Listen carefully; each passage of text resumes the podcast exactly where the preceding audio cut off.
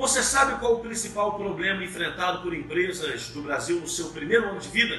Uma pesquisa recente do Sebrae indicou que 29%, isso mesmo, 29% dos entrevistados disseram que no seu primeiro ano de vida a principal dificuldade apresentada foi a falta de cliente. Pasmem, em segundo lugar, com 21%, a falta de capital. Eu acho que essa pesquisa fala muito dos nossos valores, valores que os empreendedores precisam entender e mais do que isso, praticar. Traduzir dados, informações em ações é uma característica essencial do empreendedor que quer vencer nesse mercado tão competitivo. Invista em cliente, pare tudo hoje e veja que ação você pode fazer para que o seu cliente se sinta valorizado, porque cliente satisfeito, cliente valorizado, valor percebido, ele gera, agrega receita para o seu negócio futuramente, hoje e sempre. Carreiras e negócios.